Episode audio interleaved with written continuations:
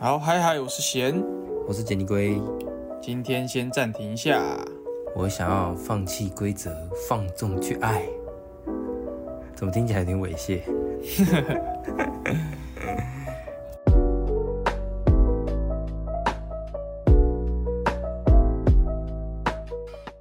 好，欢迎回到暂停一下，我想尿尿。那这个节目呢，主要是研究讨论一些电影、影集、游戏相关的内容。那我们今天要聊的是很久很久以前的一部片，叫做《盛夏光年》。也没有到很久以前啦，很久十六年了呢。Eternal Summer，《盛夏光年》是一部二零零六年上映的台湾电影，那是由陈正道执导的。故事是在讲述三个从小认识的年轻人，然后他们之间的爱恨情仇，一直到大学时期这样。嗯，那主演是张孝全、张瑞佳跟杨奇。这部真的蛮蛮久了，你是完全没看过吗？我完全没看过，在这之前，我这我这应该已经看了四五次、五六次以上。真的假的？对啊，因为以前电视台也会播啊，你很喜欢吗？还不错啊。我我我只能跟你说，我我我不太喜欢。好啊，没关系啊，我们就是来讨论。嗯，我是昨天看完的啦。哦然后我觉得这一部片有一个我很不喜欢的点，就是呃需要说的他都没说，需不需要说的他都说出来了。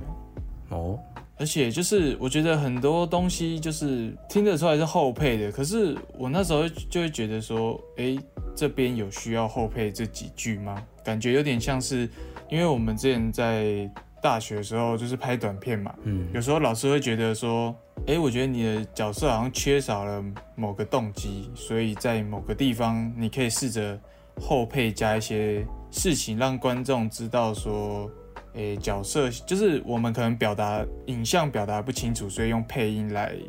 来补讲一下啊，说讲一下后配就是后置的时候再再多重新配音这样。对对对，就是另不是在当下录音的，就是另外可能进录音室配音，所以就是我觉得它很多这种东西，可是我觉得觉得有有必要吗？像是这样会剧透吗？嗯，那算了，那那先不要处理。总之，我就觉得这个问题蛮大的，就是故事发生在现在在，我我很常看到一半就是一直在怀疑说，哎，角色现在到底在做什么事情？就是我觉得很多剧情上都很很混乱，也许他是想表达说年轻少年的那个爱情可能就是这样很混乱什么的，可是我觉得他不是，他给我的感觉不是这样。我觉得他给的是一个叙事的太叙事的混乱。对对对，让我让我很让我很多东西都要去自己，然后就是自己去给自己一个理由接受啦。所以，诶，我昨天看的，因为我就是昨天看的，所以我就觉得，嗯，就是我觉得，嗯，但是又觉得它是很久以前的片，所以我就想说，呃，现在讲这个好像也没什么用，这样。就我还很多想吐槽的啦，也不是想吐槽，就是我不太喜欢的点，但是应该都要后面再说。嗯，我真的觉得，就是旧片新看这件事情，好像差别会蛮大的。因为嗯我看这部片真的算国中吧，然后最常看是高中那个时期。然后我记得有一次暑假，我还特地去租 DVD 再再看一次。然后后来我是又就是在二手书店又刚好看到《盛夏光年》DVD，我就把它买下来。所以我这次重看，我还有就是看 DVD 的一些什么删减片段什么之类的。哦，所以它有删掉是不是？对对对，这部片算是某种程度上来讲，对我来说蛮重要的吗？就是陪陪了我蛮长一段时间啦，嗯。也没有说也没有说就是超级爱他这样，但是他是一个我看蛮多次的电影，然后嗯看了那么多次，然后要做这一集，我我也不会觉得说再看一次会很烦这样，嗯，而且再看一次，哎、我还有看到哭哦。真的假的啦？对啊，哦就是那个高中的那种高中的那种感觉，就就有点在重重回哦重回心头这样。就这部片给我比较多怀旧的感觉啦，就是等我把我就是 throwback 到那个时候的感觉。嗯，我觉得，我觉得应该是因为这一部，诶、偏我自己觉得叙事很艺术片，就是哦不会讲的太明显，这样。哦，我觉得有一些节奏嗯的确是有一点有点前卫。对啊，所以我觉得就是我不喜欢的点，应该就只是口味口味不太同。嗯，嗯，还你这样我还不好意思啊，还要聊我还要聊吗？靠背啊。因为我也忘记我第一次看是什么时候，所以我也忘记我第一次看的感觉是什么了。嗯，那就不要聊这个好了。你说不要聊这部片吧。不，不是啦，不要聊啊，观后感了。我觉得，因为其实蛮呃，还没有看过这部电影的人，也听过这部电影，大概也就知道它大概是在讲一些同性色彩的电影。所以我觉得在两千年初，其实台湾的影视圈还没有那么多类似的题材，嗯所以可能在那个时候，这个题材算是蛮新颖的吧。哦，你说第一次有人可能拿相较起来嗯嗯，也没也没有到第一次啦，这可能前面也有，但是就是这一部是比较大家蛮可以接受的，这样哦，对，因为它其实也没有讲的很明显嘛，然后也没有嗯也没有也没有特别特别极端的的表述之类的。嗯，对啊，我觉得这也是蛮好的。好，那接下来我们对剩下光年的讨论会内容会涉及剧透，那我们自己也会对剧情上有一些解析跟安排上的处理，也会提出一些我们自己想聊的事情，互相讨论一下。那想看的赶快去看，现在 Netflix 上就有了 Netflix 吗？Netflix 啊好，想听的直接听。，Go Go！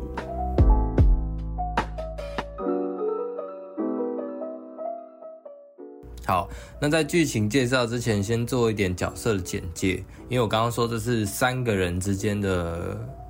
爱恨纠葛嘛，其实也没有那么、那么夸浮夸啦，就是三个人之间的关系。那这三个人分别是由张孝全饰演的于守恒，然后由张瑞佳饰演的康正行，还有由杨琪饰演的杜慧佳。那于守恒、康正行跟杜慧佳这三个人，就是小学的时候就有读同一间小学这样子。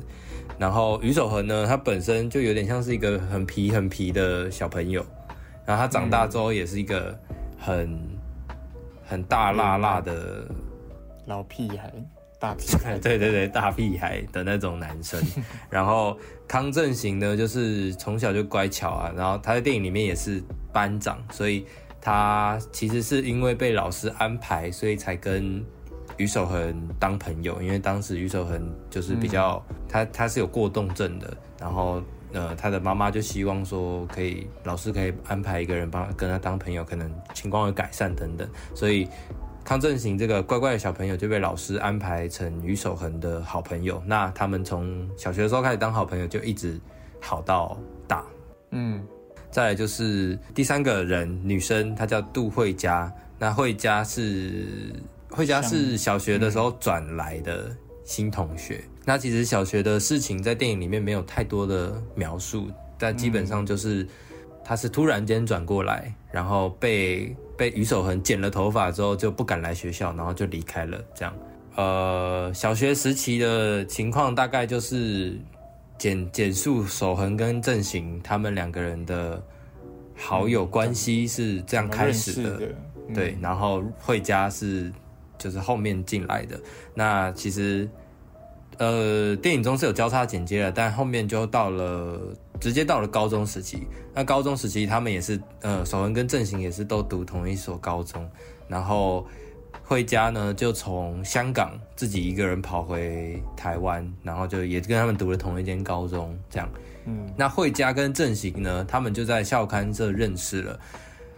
但是他们其实都不太记得以前，就是因为他毕竟就是小时候就只是转过来一下就走了，所以他们其实根本就不知道彼此是当时小时候有见过面。但哦，但就是他们在校刊社认识之后，然后正行跟惠佳其实就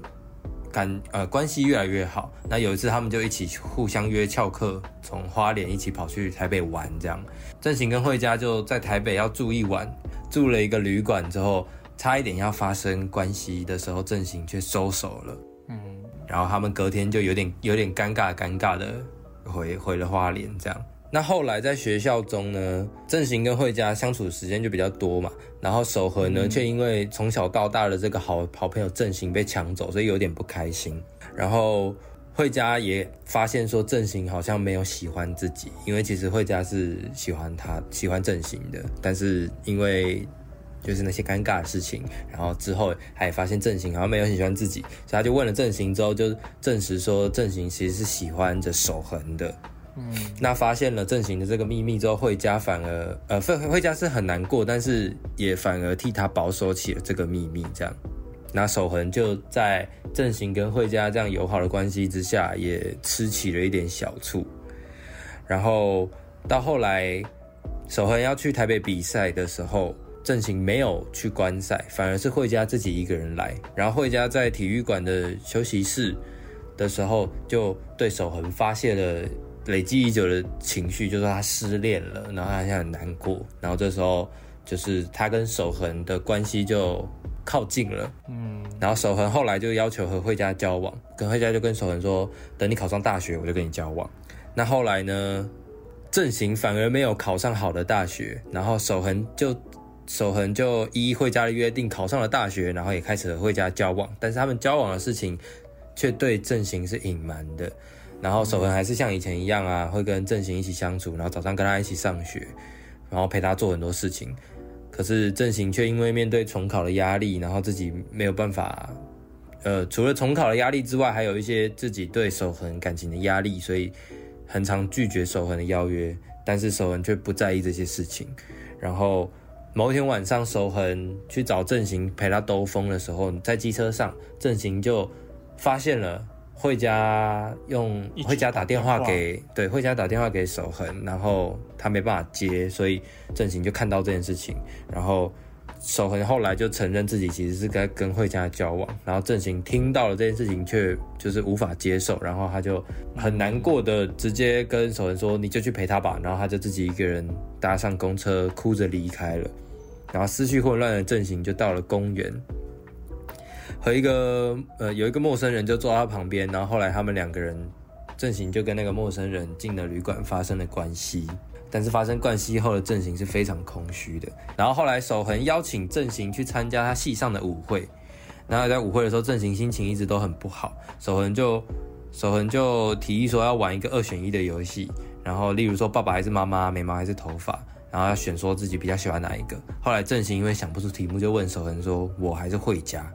那问完之后呢，守恒说哈，然后正行就就就没事说想要离开了，然后守恒就很不开心，就说你你干嘛这样子啊？你一直在那边闹别扭啊，会家会以为你在生气。然后正行就非常呃，正行就受不了，就直接对守恒说出。其实我是我不是自愿当你朋友的，我小时候是强迫被被跟你当朋友的，然后他就走了。然后守恒听到了这句话之后，非常的难过。然后因为在舞会上有喝酒，所以他后来就一边哭边骑车，然后因为酒驾，所以又出了车祸，然后就进进了警察局。然后郑行在家中接到电话之后，就赶去把守恒保出来，然后带守恒回家。就在睡觉的时候，守恒却。主动跟郑行发生关系，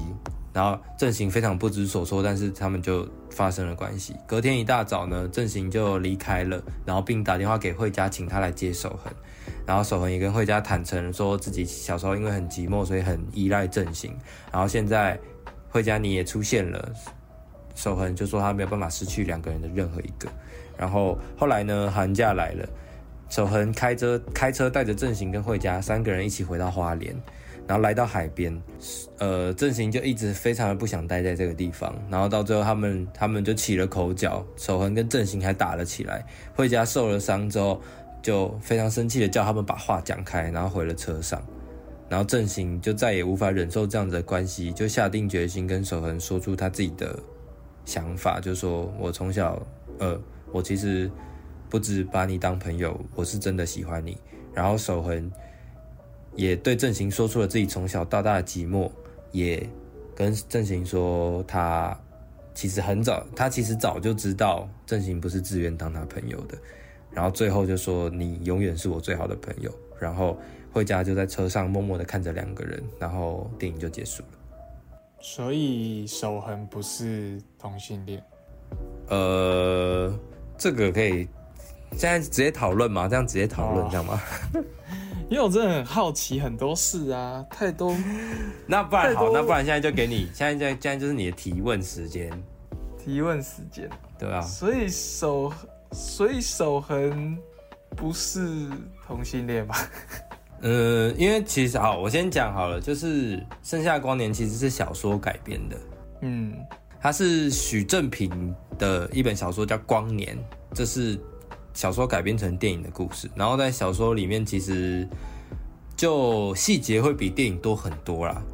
然后逻辑也会通顺一点。那在小说里面，其实守恒是有跟正行表明说，他对他是有情人的爱。然后其实，其实，在电影里面，我觉得多多少少也可以感受得出来，其实就是就是他对正行不只是朋友这件事情。超越朋友了。对啊，就是其实很像是我们那时候讲到人的感情就是一坨模糊又混乱的关混乱的感觉。我觉得这三个人之间，每个人对每个人的感觉就是这种感觉，模糊又混乱的感觉。有点明确又有点不明确的感觉，是不是？对啊，因为像是因为像是惠佳一开始他喜欢喜欢正行，但是他呃他发现正行喜欢守恒嘛，所以他很难过，就是这个是他对正行的爱，但他知道正行喜欢守恒之后，他并没有就讨厌正行还是怎么样，他反而帮他保守这个秘密，然后还是跟他尽可能的相处这样，所以正行跟惠佳之间的爱也是那种很亲密的爱，只是不是情人的爱。嗯，呃，惠佳对后来的守恒他们在一起嘛，那这个爱也这就是真的情人的爱。所以惠佳对守恒，惠佳对正行，然后正行对惠佳就是亲密的爱，正行对守恒就是真真爱，然后守恒对惠家，守恒对正行其实是一样的道理，就这三个人的感情关系是相互连接在一起的。一团迷雾，是不是？嗯，而且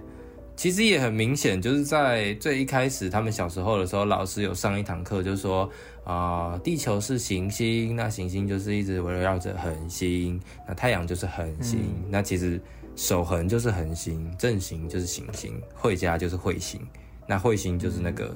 突然间撞进来的东西，就就是他们三个人之间的关系啦。正行会像行星一样一直绕着守恒打转，直到一颗没有预料到的彗星进来了。这样，嗯，我觉得他的开就是这一段，我觉得这这些我觉得都很好。就是那个他开头有用这一段来叙述后面故事大概是什么走向，我觉得这个点是很好。可是我觉得他花很大半的，就是电影花很大半的时间一直在一直在想要围绕在这个三个人身上，我就觉得有点太多了。他很常用，突然开始突然开始不开心起来，就是我觉得适可而止就好了吧。就是就像你刚刚有 太难听了？啊，对不起，对不起，重讲重讲，就是我觉得刚刚好就好了，因为他从一开始我就已经知道这三个人的关系会是大概怎么样的发展，然后他们彼此之间会有什么纠结。就像你刚刚有有说到，他电影一开始就有在说恒诶、星星绕着恒星吗？还是恒星绕着星星？行星绕着恒星啦，啊，行星绕着恒星，然后当彗星进来这段关系的时候，会有意想不到的惊喜。我觉得这边、哇都很好，我觉得它开头是真的让我觉得哇，我这部片应该是还不错的片。可是到后面，他还是在用一些背景的，就是什么哎、红色四蕊柿子有可能是粉红色的，然后偶尔拍个变色龙，就一直在利用这些镜头，一直在说。诶、可能就是一直在暗。示这些东西，这样。对，我就觉得哦，我知道，我知道，不要再暗示了，好吗？就是哦，我只想看到这些角色因为这些关系发生了什么哪些剧情，而不是一直想要去一直强调说，诶，这个世界很多万物都是有这个，就是有这个双向哦双向的双向的感觉，我就觉得，嗯，好哦，而且我觉得啊，算了，没事，慢慢讲。你就说嘛，你就就说完啦。没有，没有，就是他这样讲到叙事、诶。好，你说。就像不是刚故事简故事概述有提到，就是正行跟守恒在公车那边吵架的时候，嗯然后他跑去公园，然后坐下，然后就突然一个男的坐在镜头前面，然后他们就发生了关系。这一段就是我我超 confused，就是我那时候想说，那时候一看他就在那个什么，他就在公园自己一个默默的人，然后突然有一个人挡在镜头，我就想说这是怎样？这是工作这 这是工作人员不小心跑到镜头前面是不是？然然后就突然后面就突然发生关系，我就嗯，what the fuck？哦，就他都是嗯，嗯，他都不会有一个，他都不会，就是好像就突然有这个情节的感觉，就是不会，对我就看得很混乱了。因为其实其实蛮多，我看过蛮多剧情都会有这样设定，就是当一个人呃失魂落魄到不行的时候，就会去找找这种生理上的慰藉。嗯这种你应该有有有看过类似的经验吧？像《鬼入侵》也有这种类似的剧情。嗯，可我不是说角色，我不是说角色的我知道我知道，然后我是要说，就是因为那个年代没有那么方便的，我们就直接讲嘛，没有那么方便的约炮的行径。嗯，所以其实其实会有一个是有一个文化啦，就是你知道台北的二二八公园是就是堪称是同志聚集地，哦，真的哦，对，所以你只要晚上去那里，然后坐着或者是去那里的厕所，就一定会有人想跟你发生关系，这样。好，这是一个，这是一个那种潜规则吧？嗯，我觉得这也是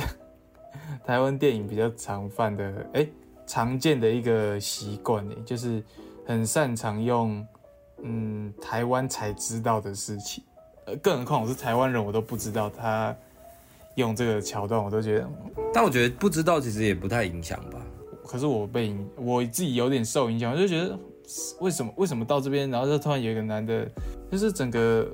所以我就觉得是不是我观看的方式不太不太符合这部片。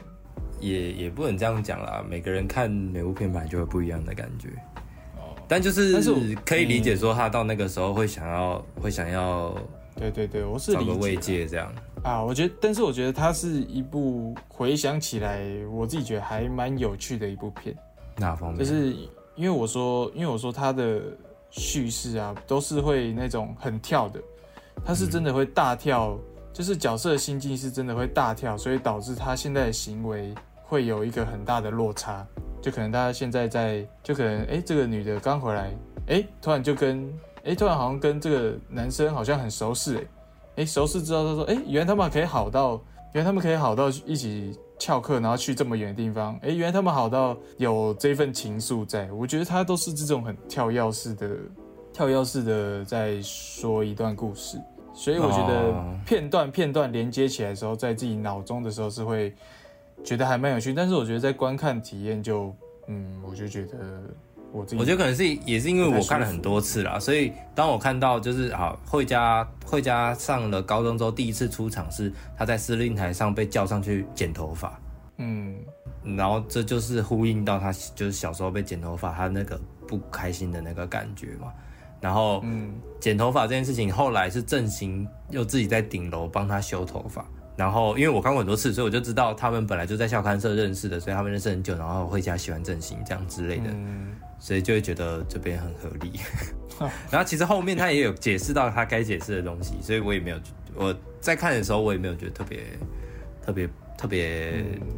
没有解释到什么的感觉啦。哦，可是对，这也是我想，这是这这也是我不喜欢的一个点，就是我都要他们发生了，然后他们再来跟我解释，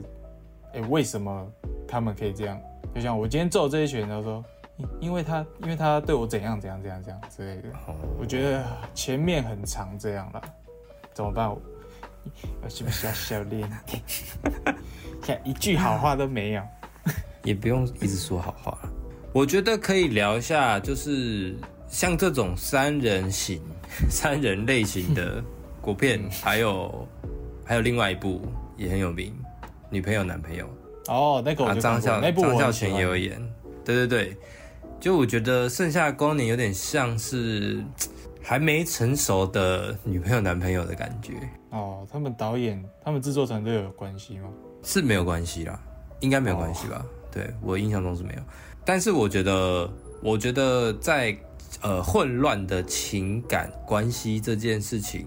两部的感受是差不多的欸、嗯，我其实再看一次，就是再看一次《盛夏光年》的时候，我自己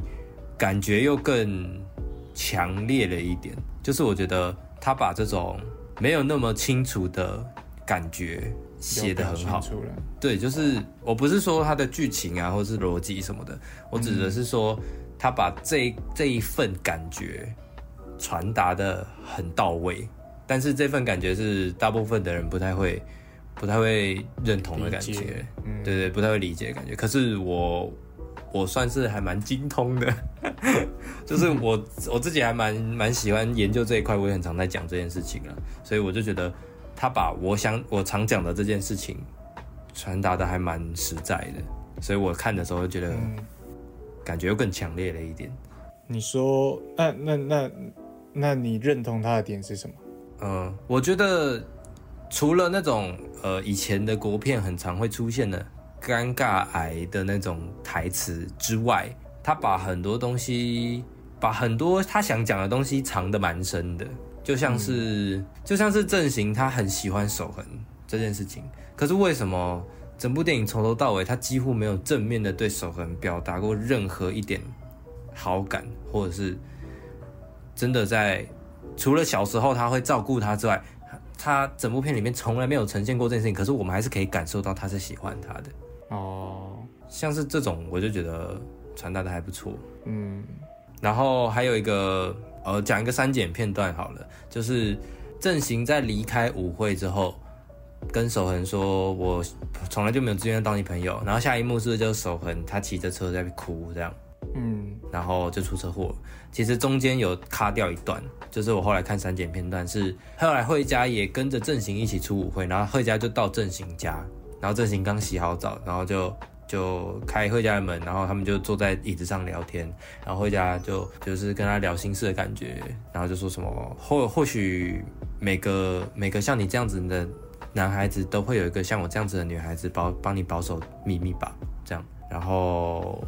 他们就抱在一起这样，然后后来守恒就来正行的家里，然后开门看到他们看到正行刚洗完澡脱光衣服，然后跟惠家抱在一起，然后他就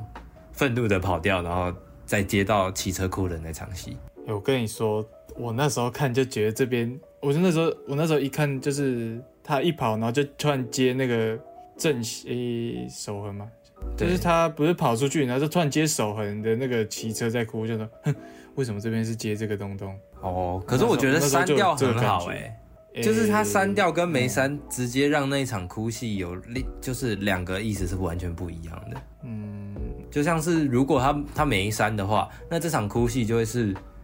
他不仅被正行讲实话伤害到，他还看到自己的女朋友跟正行在、在拥抱，可是这样子就会传达出他就真的是一个就是大直男，然后他很他很爱他的女朋友，然后然后嗯。他被他的好朋友伤害了这样，可是。哦，可是，如果是正行，他说出了那句伤害他的话之后，直接接他哭了这场戏，就会变成，就会变成他不只是被这句话伤害到，虽然虽然说他他本来就知道这件事情，所以这句话的杀伤力其实没有这么大。更重要的是，会让人联想到他前面跟他玩的那个二选一的问题。他说，哦，他说我还是会家的时候，其实守恒是有听到，只是他装傻，然后说哈，然后他们就不玩了。嗯就就让这一场舞会接到后面哭戏的感觉是我们我们间接的了解了守恒其实在逃避这件事情啊，嗯，就就是守恒是喜欢正行的，只是这一份喜欢在那个年代或者是或许是在他的价值观里面，他是不能被表露出来的，但是。但是在舞会的这场戏里面，我们就可以感受到这件事情，而且是我觉得还蛮明显的。嗯，然后再加上就是舞会后，然后车哭哭呃车祸后，他回到正行的家，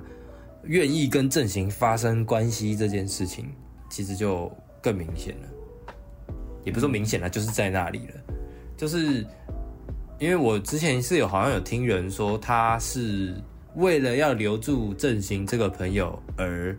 逼迫自己做这件事情，可是在这之前，其实正行并没有向他表白啊。他他除了问那个问题之外，他并没有直接的跟他表白过，所以他不能确定正行是对他有这种感觉的。嗯，对啊，然后再再加上他喝醉，所以这件事情也表达了守恒对正行也呃不不一般啦。所以其实嗯，这又这件事情又会让结局的那一场戏看起来更难过了一点。嗯，对啊，因为正行花了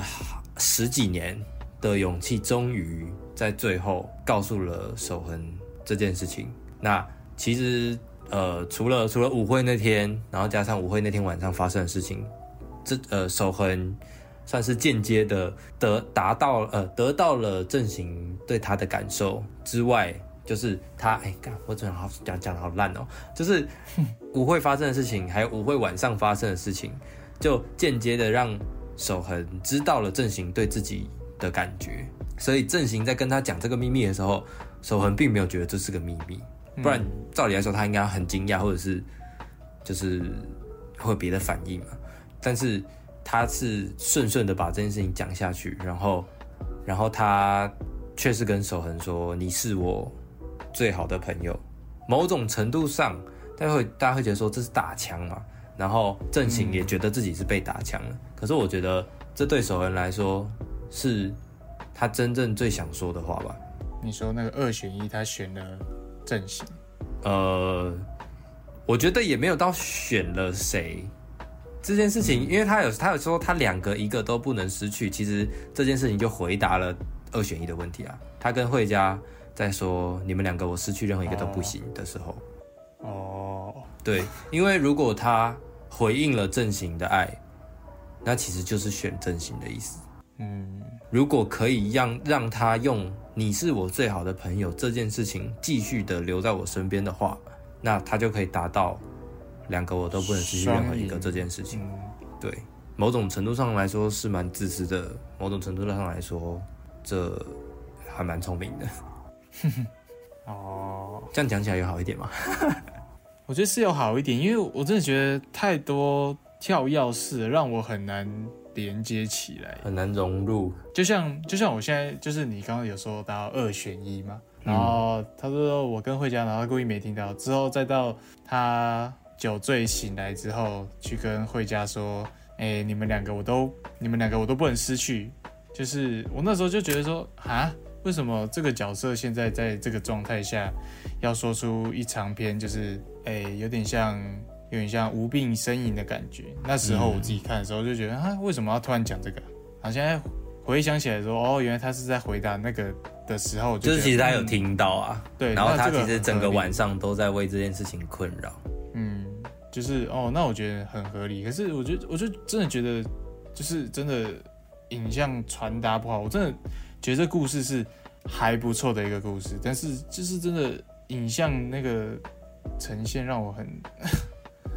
让我很多人 confused 的，嗯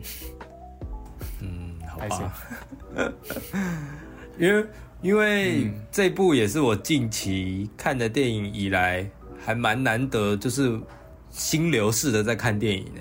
心流式是什么？心流就是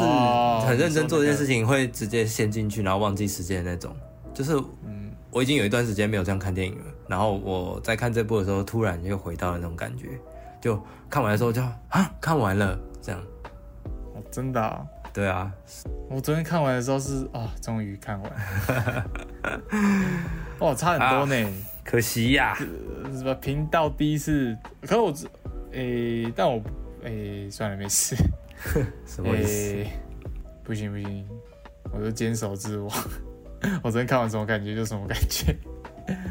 我觉得可能也是你你你你是完全不知道他在演什么，对不对？我我我知道啊，我知道他是什么题型的，但是剧情就是我知道，哎、我有看那个那个简介，他是说两个好朋友因为另外一个人介入了，而产生的后面很多事情。可是我觉得这件事也没有表达的，也没有很也没有很明显，哎、吗？嘿，hello，没呃没有吗？我觉得蛮明显的啊，嗯，就是像小时候，他大可以让慧佳就是一个同班同学，可是他为什么要让他转来？然后再来就是大高中，他大可以也就是一直待在高中，他为什么要从香港回来？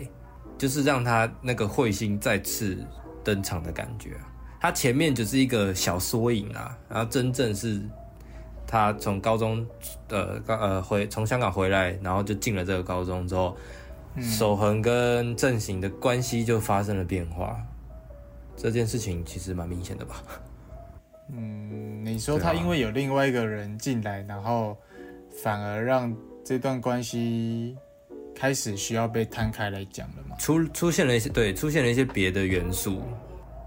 你不觉得这部片 MV 感很重吗？很重啊，有一个镜头，我甚至觉得他就是 MV 啊，就是那个他他在公车上哭吗？不是不是不是他小时候，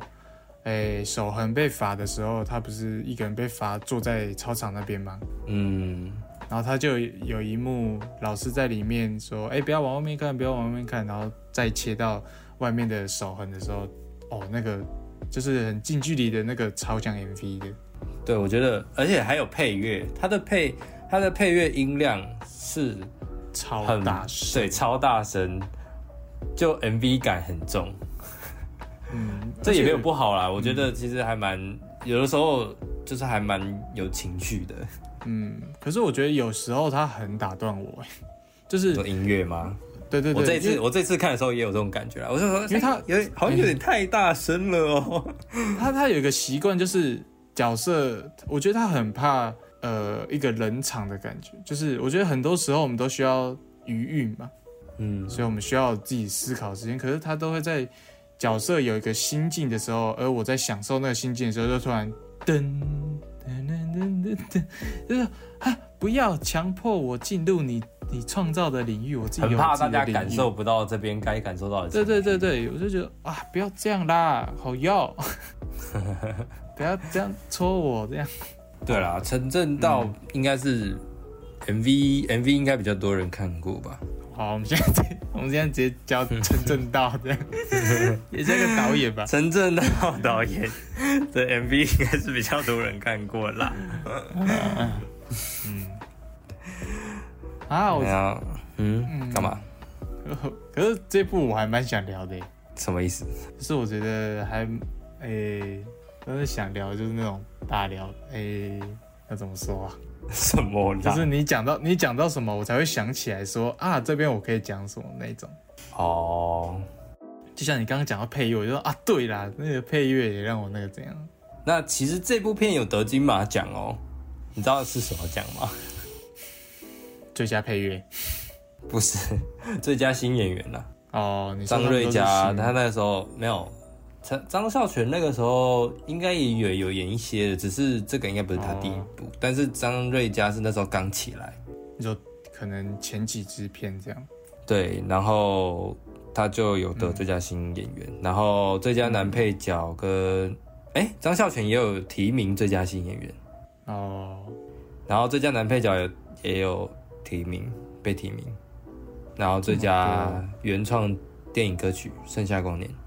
盛夏光年》也就是五月天的那一首啦，也就是我们刚刚前面说的那首啦，我不转弯，我不转弯啦，哦，我不掰弯这样。对啊，你什么？哦，没有，什么？我还想再讲一个点，就是啊。我觉得手手诶阵型阵型嗯，是阵型啊，我觉得他，我我不知道这是这是这是这不是角色设定的，就是我觉得阵型一直被设定成一个好像很聪明的人，有吗？有吗？就是我觉得他从一开始就觉得他就是班长啊，然后什么功课还不错啊，哎，怎么不是因为就遇见谁班长很聪明吗？不是啊，他说他有说他有说就是，哎、啊你成绩怎么越来越差了？这样就代表他曾经还不错啊。然后班长也会有一个意向，就是他是班上一个还不错的人，他不可能选一个吊车尾，就是他至少不是中后、成绩中后段的人，嗯所以他在学业上应该是还蛮得心应手的吧。嗯我自己这样认为啊，加上他也有说他之前成绩还不错，但是哎、怎么因为认识守恒啊，成绩就掉下来什么的。嗯然后他就后面就是我觉得，然后他不是也说，哎、我要读书，就是他一直都在读书，他一直都在努力，哎、朝学业这个方向，但是一直被打扰，所以他成绩慢慢就成绩一直都没有很好。所以我就一直觉得说，嗯，他到底是一个学业很得心应手的人吗？还是哎、到底是怎样？就是他我觉得应该说塑造，我觉得应该，说他可以是一个学业很好的人，但是遇到了守恒，但是遇到了守恒。对，可是我觉得有一个点你可能没 get 到，就是他不是因为被守恒打扰，所以才没考好，他是、嗯。他是就算守恒没来打扰他，守恒也会打扰到他，你懂吗？哦，他是，哦，这是心心理状态不稳定，他他已经，所以我这次在看的时候，其实我还我还很想讲一件事情，就是这段关系真的是真的可以说是不健康的关系，嗯，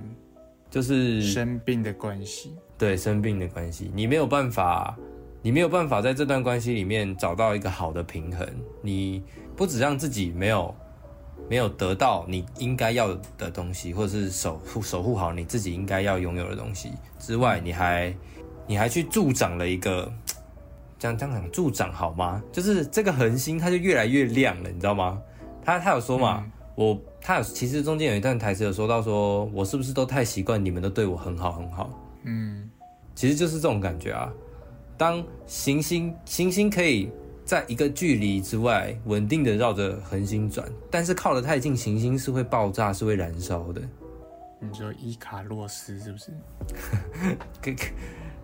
也也也也也，就是我以一个这个行星恒星的道理来讲的话啦，太靠近太阳会自灭。对啊，嗯嗯，而哎、我刚刚想讲的那个是除外，但还有一个点，还有一个阵型有一个，我觉得我很不喜欢，就是他整部片都在 怎么会怎样？没有你讲，我很不喜欢，我想说你真的很不喜欢哎、他整部片都在给我愁眉苦脸的。你说阵型吗？对他一点，我我我我不我我我知道这段感情，哎、我知道，我我知道这段感情让他很困惑。可是你是个人呢，你不可能永远都是纠结在一个感情上。嗯，我觉得他这我认同啦。就是他整部片都在无病呻吟，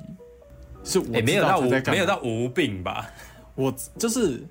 诶、有一次我不知道为什么他有有 有一幕在天台上，不知道他们其他人在干嘛。好啊，那个谁啦，守恒去比赛打篮球啦，嗯，然后那个什么惠佳不是去看吗？结果发现阵型不在，然后阵型在阵型其实是在那个屋顶在那边，我不知道在干嘛。就是我知道他就是在难过，但我不知道他在难过什么。哦，我觉得还哎，我觉得还可以，还可以理解这个点啦，就是有点让这个角色太单面向的在看了，就是对对对对，当然他在这段关系里面，他大部分的时候是不开心的，可是嗯你不不一定只能给我们看他不开心的这一面。对啊，虽然他还是有了，他他跟惠佳在在那个操场看守恒打球的时候，他跟惠佳有说有笑啊，所以那时候守恒才会吃醋。我觉得这个就就，就哎但这个情绪就有一点作呃那个作用性太强了。嗯，除了这个之外嗯，阵型好像没有其他情绪的感觉，可以嗯就是这样讲嘛？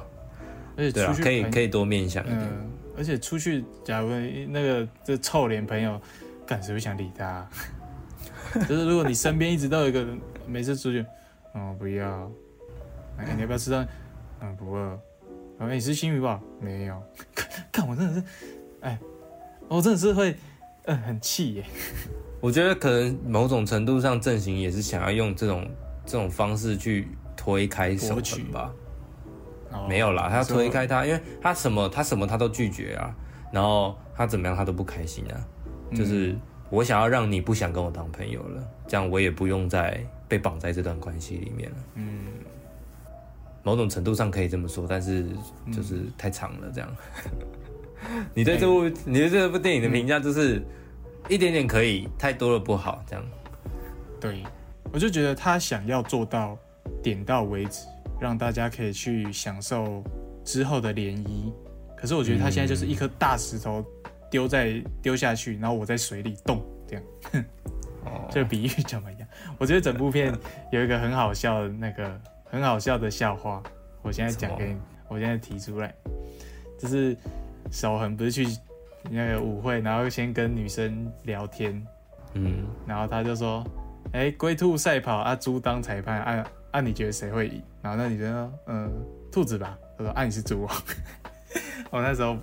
觉得很好笑，好，我知道，我知道了，谢谢我。觉得我之后要到处跟人家讲。好，我觉得可以了吧，聊完了吧，够了吧可以啊，你觉得 OK 吗 OK 毕竟你了啦主导，，OK 了你。觉得有素材是不是？大家有听到了吗？就是如果看过《盛夏光年》很多次的人，这是第一次看《盛夏光年》的人的感觉哦。耶 我觉得，我觉得二零二二年再看它，当然就是只能用二零二，只就是会很理所当然用二零二二年的标准，这没办法啦。嗯，我觉得这是我被对培养、被训练出来的观影观影方式啦。就像是铁达尼号，当时真的真的这么好看，小时候看也觉得好好看，但是你现在回头看，你一定会觉得某几场戏可能哪里不够好，哪里不够好。嗯，要要挑要挑缺点，老电影真的太多缺点可以挑了。对啊，所以我才说我在回想的时候，觉得片段跟片段的那个连接起来，我自己是觉得，嗯，它其实表达的还，我觉得他想说的东西其实还蛮好的，嗯，但是就是观影体验我自己不能接受这样。好啦，那这直接进入就是可能 S K 环节了，我不管了，拜拜。好好好，我觉得呃，对了，你有讲一些觉得可能不太合理的地方，某些东西我可以认同，但是还是没有办法撼动它在我心中那个嗯经典怀旧的感觉。我我今天没有撼动你，我知道我撼不动。那现在就进入 Daisy 环节喽。嗯，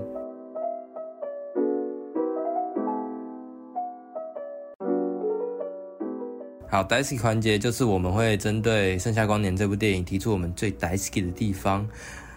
可能对贤来说有点难吧。但是今天的问题就是，你最 Daisy 的一场戏是哪一场戏呢？好，那我就先来。我很喜欢他的开头，你还记得电影的第一场戏是什么吗？就他们坐在那个啊、哦，你还记得欸？他们坐在那个坐在沙滩旁边那个椅椅子上。哦对对椅子上，然后他被呼唤了吧，然后就过去，嗯然，后开始审视这段关系怎么过来的。哦，我觉得这就有做到那种点一滴水，然后让我去享受后面的那些波浪。我觉得这就是很多东西都是点到为止。他们因为什么呃相处在一起？他们相处之后，因因为这段关系让自己的生活产生了什么变化？我觉得这都是很有效在就是建构说，哎，这两个怎么互相影响的？哎，虽然你让我成绩不好，但是我得到了一个很好的朋友，嗯，那我就觉得这这个成绩，这个流失这个成绩其实是还蛮值得的。我觉得他都有做到这些事情，然后他也有在用课堂上说，诶，彗星怎样？我觉得这种意象，我觉得都一开始都塑造的很好，但是我觉得他后面可能就是有点围绕在说，诶，这这个塑造的那么好，那我们就一直围绕在这个上面好了，就有点像，诶，又提到那个行星太靠近恒星吗？哦，然后就会自灭这样。我觉得电影一开始需要做到的是让人家好奇这件事情。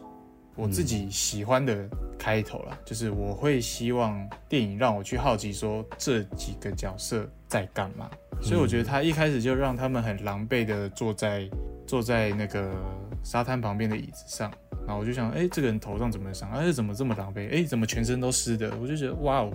好酷哦！那时候哎，有人在呼唤他，哎，那电影应该要开始，所以他就拉过去，然后开始接到，开始接到他们小时候相处，然后他们就在开始嬉戏啊，然后开始说，哎，你知道为什么我们的，哎，你知道为什么我们会这么要好吗？我们的关系其实建立在一个规则上面，我就觉得哇哦，很酷诶，就是好多好多原因促成了这段关系的使然，嗯。嗯。所以我就觉得整个意象都拿捏得很好，就是不会多说什么的感觉，有吧有吧，这是我真的我是真的很喜欢看。有啦，我有感受到，嗯，我很认真在看。好，那你最待前面吧，对吧？因为哦，我觉得应该是我自己也有一个毛病，就是假如这个这部戏前面出现了一个一个比较大的错误，我就会开始开始看错误。好。嗯，这就是我看新娘百分百的感觉。哎，我们还没聊到，所以这就是我有点抽离的那个了。OK，好，那你最 daisy 的一场戏是什么呢？我是 daisy 一场戏，我左思右右想，其实我觉得还是下看。嗯，其实我觉得还是舞会他们在玩二选一的那那场戏。哦，我觉得那场戏。我会喜欢一个点，是因为他故意让这个场合是他们没办法把事情讲清楚的场合。哦，嗯，对。然后，所以他们在这种讲话暧昧的场合聊暧昧的话题，然后，嗯，明明已经认识了这么久的两个人，却要用这么这么隐晦又不直接的关系，甚至是透过一个游戏来沟通，嗯。然后重点是这，我觉得这场戏的这两个演员，张就是张瑞佳跟张孝全，真的呈现的还不错。就是我刚刚讲到说，你看，呃，他从一开始他就说他不想玩这个游戏，然后不想玩，玩到后面就是他问被问一问问一问，然后突然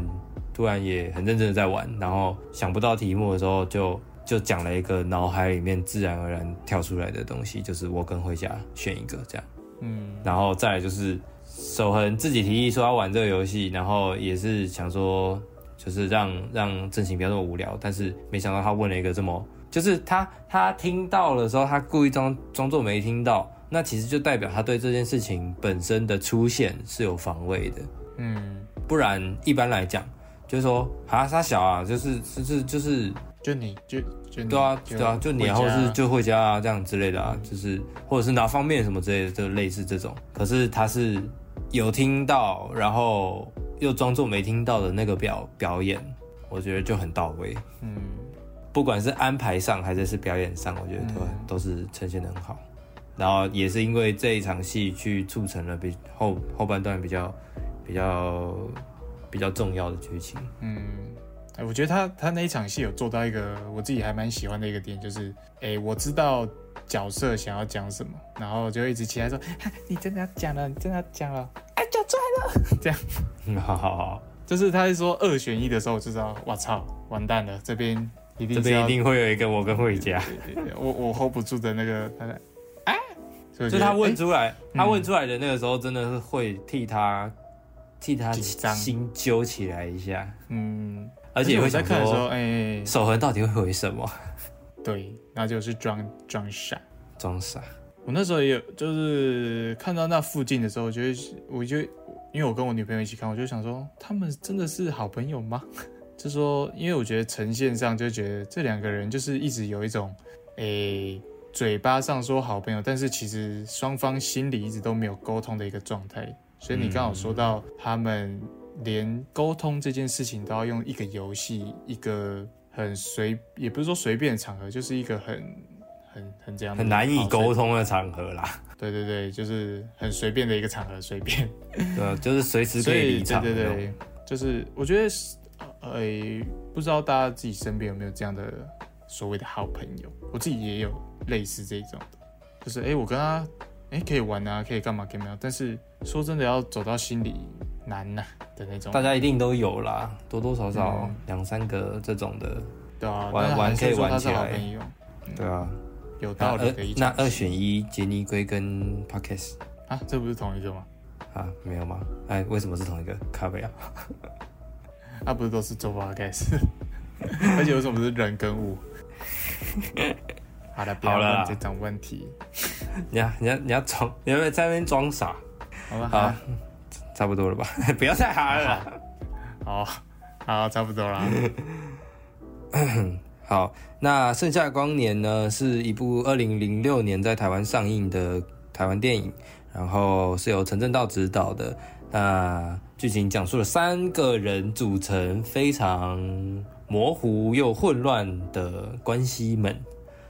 呃，讲的一个故事。这样，那嗯，先觉得这部电影还好，就我觉得就是不是呃，两千年初的电影会给我们那种怀旧的感觉，再加上这部片在那个时候的确是一个指标性的存在吧。就是如果要讲台湾的台湾的性别议题的电影，嗯我觉得这部片是会是会被拿出来讲的其中一部。嗯，而我们也这么做了。好，那盛夏光年我们今天就差不多聊完喽。那如果任何对这部片有任何想说的或想问的，都可以在下面提问箱留言。还有，无论你是在 Apple Podcast、Spotify 或是 KKBox 等平台收听，都可以给我们五星好评。然后在 IG、Facebook 跟 YouTube 都可以追踪、按赞、订阅，连接都在看得到的地方。好，那我们今天就尿到这啦，拜拜。拜拜！你不要到最后一个还在笑，你怎么知道我在笑？你这太明显了啦，笑死了！拜拜拜拜。拜拜。